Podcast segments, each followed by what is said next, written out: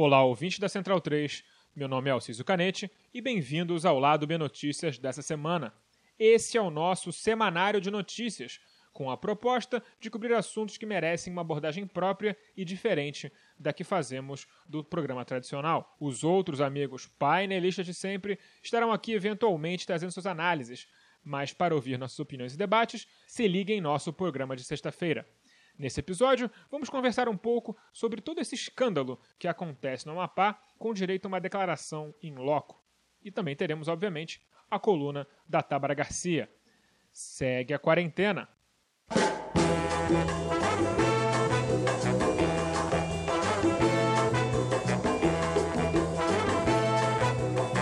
A esmagadora maioria do estado do Amapá vive um calvário que já dura 20 dias e parece não ter fim. Uma subestação de energia da empresa espanhola Isolux, que havia terceirizado o serviço para uma outra empresa privada, a Gemini Energy, pegou fogo, e esse incêndio resultou na perda de dois dos três transformadores do estado, interrompendo o fornecimento de energia para 13 dos 16 municípios do Amapá por tempo indeterminado. A Isolux havia sido notificada para fazer reparos nessa subestação ainda em 2015, mas jamais substituiu o equipamento ou sequer levou peças sobressalentes para o local em caso de emergência.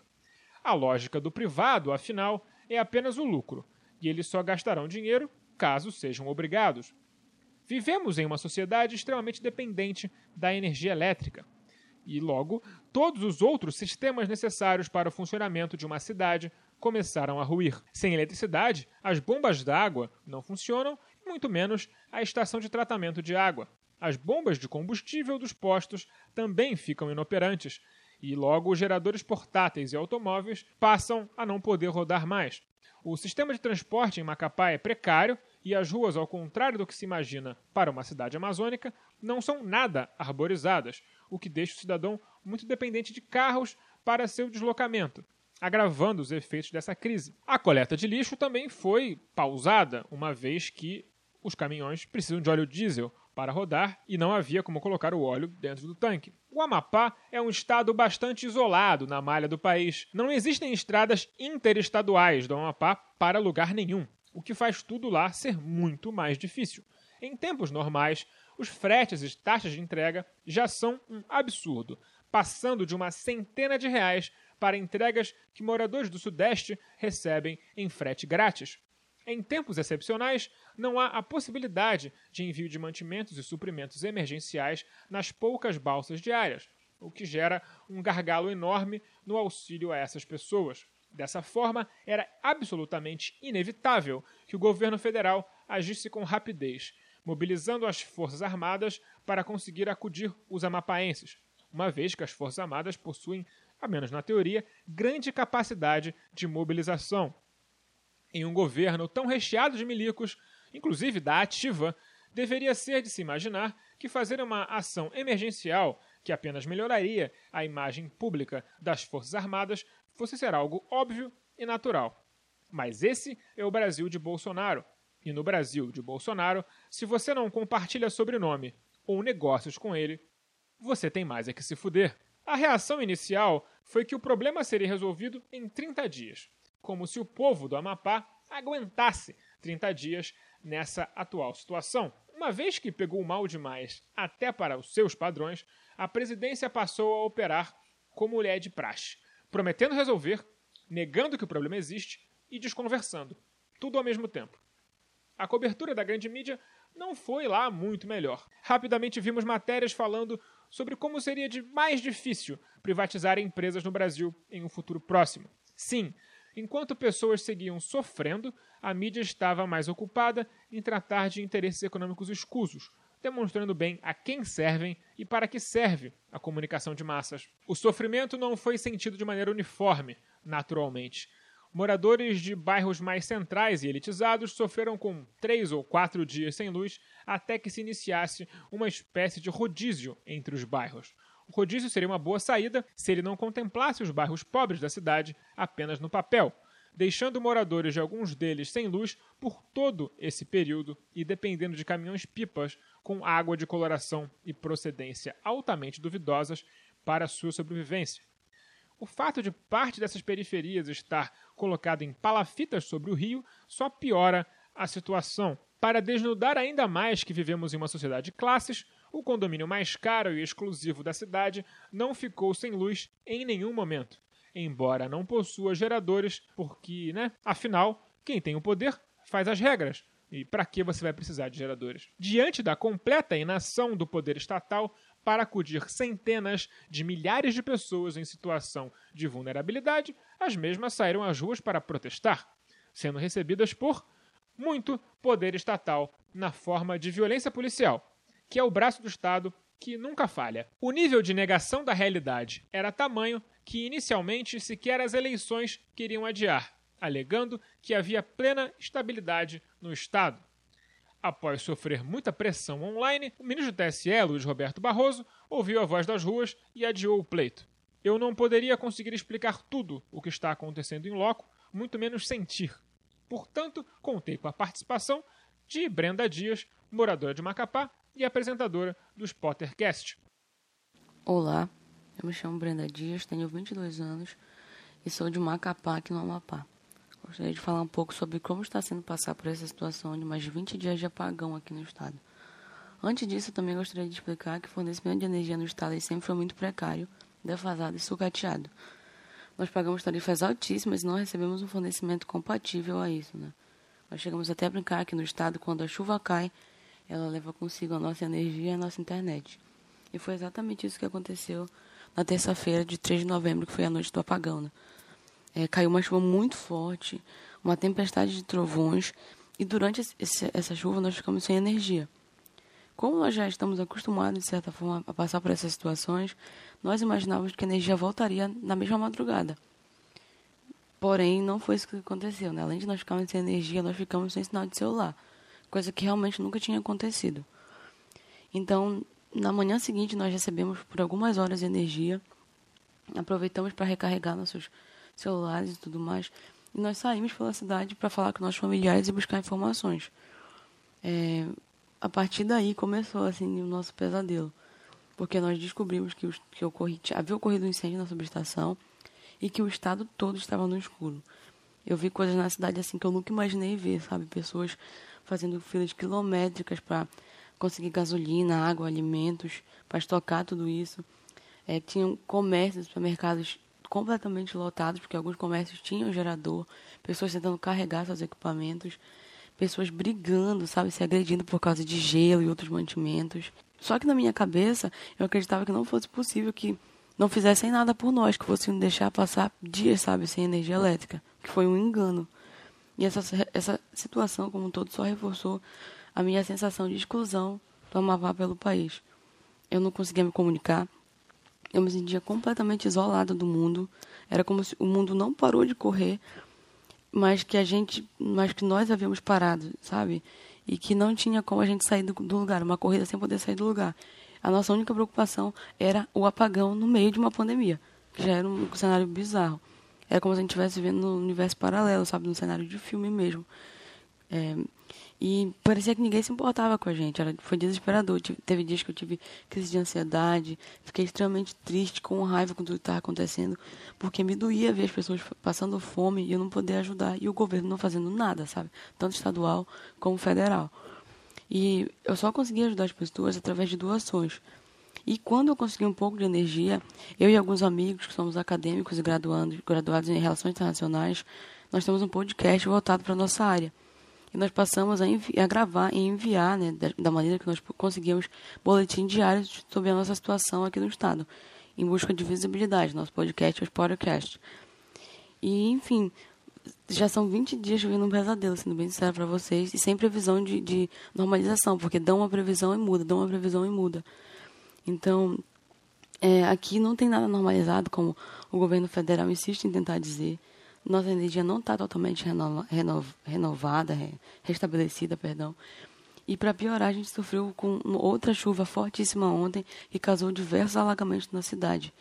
Então, a todo custo, nós, amapaenses, tentamos seguir, mas a gente continua seguindo sem energia elétrica completamente restabelecida. Tem gente perdendo, já perdeu casas, já perdeu equipamentos, já, for, já morreu pessoas em hospitais, já morreu pessoas que deixaram geradores ligados, não se atentaram é, quanto, quanto a isso. Morreu um jovem de 24 anos com relação a isso. Então, é, eu acredito que se fosse outro estado de mais visibilidade, tudo isso seria diferente. Isso me causa uma sensação de revolta muito grande. E é isso que me deixa mais é, revoltada, com mais raiva, não só do que o governo federal, de como eles nos negligenciaram, com a corrupção terrível que tem ocorrido aqui no Estado, com essa privatização sem qualquer sentido que ocorreu é, dessa empresa que nos fornece, para essa empresa que nos fornece energia, em ver como uma empresa estatal, que é a Eletronorte, que teve que se mobilizar para ajudar a gente, porque essa privatizada, além de ser completa de, completamente atolada em corrupção, sequer tem capacidade ou sequer tem vontade de nos auxiliar aqui no Estado. E o governo federal não passa de covardes mentirosos que seguem dizendo que nós estamos com energia quando nós não estamos. Então, enfim, muito obrigada assim, pela atenção de vocês e por, ter, por tentar dar visibilidade para a gente aqui, que estamos há tanto tempo passando por essa situação. Muito obrigada de verdade e abraços aí.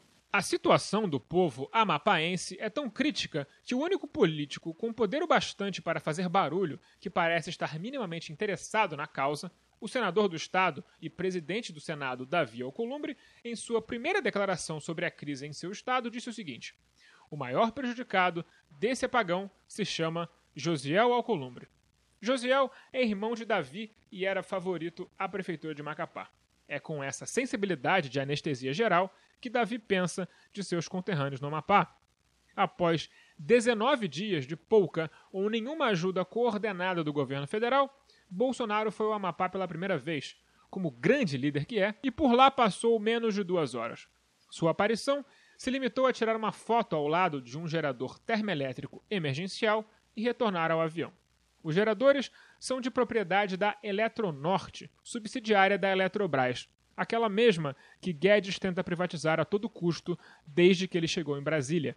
Graças a toda essa crise, a pandemia de Covid-19 parece ter piorado bastante na região mas só saberemos a extensão da piora em alguns dias. Espero que consigamos, finalmente, ter um debate sério sobre a prática histórica de sucateamento de serviços públicos para alinhar para a privatização e o estrago que isso causa. Espero também que os moradores do Amapá tenham um alívio com a introdução desses geradores emergenciais e a situação consiga se normalizar da melhor maneira possível. O Spottercast da Brenda tem muito mais informação em seus boletins. Quem quiser ouvir, eu coloquei um link na descrição do episódio. Confere lá. Passemos agora para o nosso jabazinho e para a coluna da Tabara Garcia.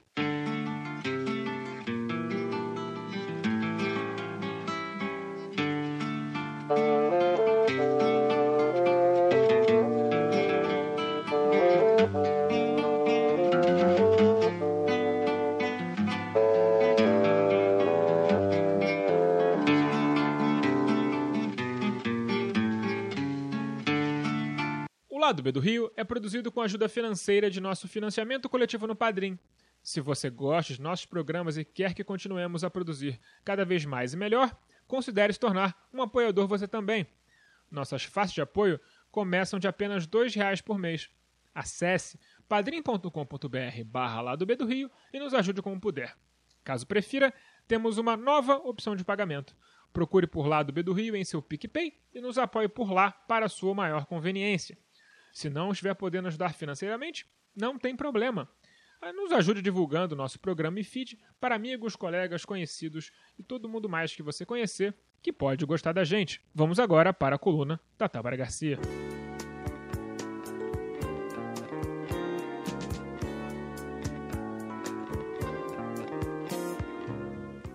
A beleza do Rio de Janeiro é incessante. Num misto montanhoso e litoralesco, o vislumbre, se não estivermos com a vista cansada, é diário. As emoções se confundem com a euforia festiva, colorida, quente e histórica que a cidade nos presenteia todos os dias. Quando chove, não refresca, mas a depender do bairro que você mora, te encanta. Se você for um dos azarados da exploração e do capitalismo, você perde sua casa, se não a vida, nas grandes enchentes. As festas e festejos são para todos, ou para quase todos. Há os que se entretêm dentro de suas próprias casas, nos seus terraços e lajes. E aqueles que levam toda a sua família para qualquer lugar que tenha água gratuita para se refrescar. E nem precisa ser limpa. Dentro de um grande isopor, cervejas e a esperança de um dia de glória, pois os de luta são diários. O aterro do Flamengo, planejado, jogou terra em cima de muitos sonhos e possibilidades, afundou e aterrou a vida de muitos pretos que por ali viviam e continua fazendo isso. O aterro presente presenteia aos jovens negros uma revista gratuita sempre que por ali passem. O lugar, um oásis paisagístico, é ambiente para a prática esportiva dos poucos que vivem no entorno e de turismo dos muitos que descem os morros ou vêm de longe com toda a família para passar os domingos e feriados. Há quem diga que o Rio é democrático, que tem carnaval, Pedra do Sal, Amarelinho, Baixo Gávea, Madureira e diversidade. Funk, pagode, caipirinha e galeto completo por apenas 25 reais com acompanhamento. Tem ambulante berrando bom humor e fazendo piada da sua desigualdade. Tem professor se deslocando para doar cestas básicas para as famílias dos alunos. Tem político sendo preso por desvio e outras cocitas mais, porque podia estar tá matando ou roubando e ele não perdeu a oportunidade, claro. Afinal, a ocasião faz o ladrão. Isso é democracia. Tem desespero para todos os bairros. Na glória, famílias inteiras se deleitam com aquelas árvores seculares e aproveitam sua sombrinha morando por ali mesmo. Os idosos se mesclam aos carros nas inúmeras ruas apertadas, pois as calçadas de herança portuguesa têm tantos buracos que é menos arriscado para um velho exausto andar no meio da rua. O calor só aumenta, assim como os aluguéis e o mercado. Até a feira não compensa mais e o colorido das frutas e verduras não fazem mais os olhos brilharem e sim as preocupações pesarem. Quarenta reais, duas bolsas com uma dúzia de qualquer coisa e uns legumes para uns três dias em família. O que será dessas crianças amanhã sem aula por conta da pandemia de desacertos da gestão dos últimos duzentos e tantos anos? Sair para caminhar na orla ou em qualquer calçada do subúrbio para pensar o futuro pode não ser tão tranquilizante assim buzinaços diários de gente apressada para chegar a lugar algum, bike Itaú enriquecendo banqueiro e startup de comida cara que não alimenta ninguém, mas reduz saúde de tanto agrotóxico e ultraprocessado. Aliás, o que deveria ser processado são as mentes empreendedoras que colocaram milhares de desempregados e desalentados com uma mochilinha nas costas para ganhar menos de um salário mínimo no fim do mês com o slogan Não pense em crise, enriqueça-me. Ninguém consegue voltar para casa, nem os entregadores, nem Lulu Santos, nem quem é preso ao emprego mais ou menos e gasta quase toda a sua renda num aluguel infame, num apartamento indecoroso, para estar mais perto de tudo e do nada. E claro, mais perto de desistir de seus sonhos porque as pessoas acabam desistindo e resignando-se. Fernanda Abreu, Adriana Calcanhoto e qualquer outro velho sonhador da cultura que outrora disse que o Rio era isso e aquilo outro, não convencem mais ninguém. Como diz uma popular crônica de não sei quem, que saiu não sei onde, a vida é muito curta para morar no Rio de Janeiro. Mas enquanto estivermos por aqui, nenhum vota em Marcelo Crivella. Até semana que vem. As trilhas para esse programa foram retiradas de O Drama da Humana Manada, da banda O Efecto, Preciso Me Encontrar, de Candeia e Cartola, Eu Tá Vendo no Copo, de Noriel Vilela, e Juventude Transviada, de Gal Costa. Fiquem ligados em nosso programa regular da sexta, porque o nosso convidado dessa semana vai falar sobre eleições sobre um viés muito peculiar. Um viés, digamos, do submundo. Não percam!